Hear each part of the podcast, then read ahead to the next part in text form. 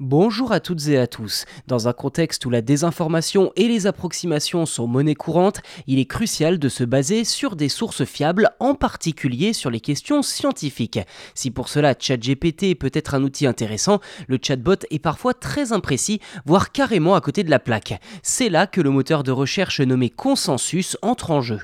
Contrairement à ChatGPT, Consensus offre presque à coup sûr des réponses fiables, provenant d'études scientifiques validées. Cela dit, mieux vaut parler anglais puisque le moteur de recherche n'est en mesure de répondre aux questions que dans la langue de Shakespeare.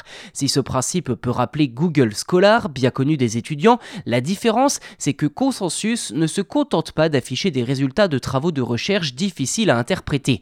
En effet, l'IA intégrée au moteur de recherche peut également générer une synthèse à partir des articles sélectionné pour répondre à la question posée. Pour cela, il suffit de cliquer sur le bouton Synthétiser. Le moteur de recherche peut également extraire le résumé d'une étude.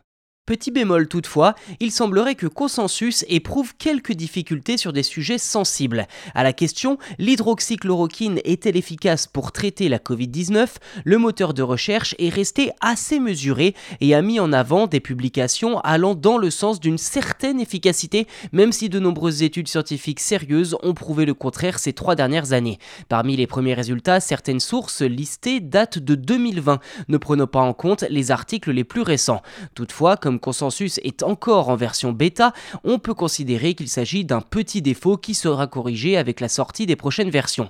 Il convient également de noter que sur bien d'autres sujets, le moteur de recherche est également beaucoup plus performant.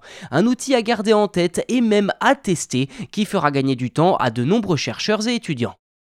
Voilà pour cet épisode, n'hésitez pas à vous abonner au podcast si ce n'est pas déjà fait sur votre plateforme d'écoute préférée, c'est gratuit et cela nous aide beaucoup pour produire de meilleurs épisodes jour après jour.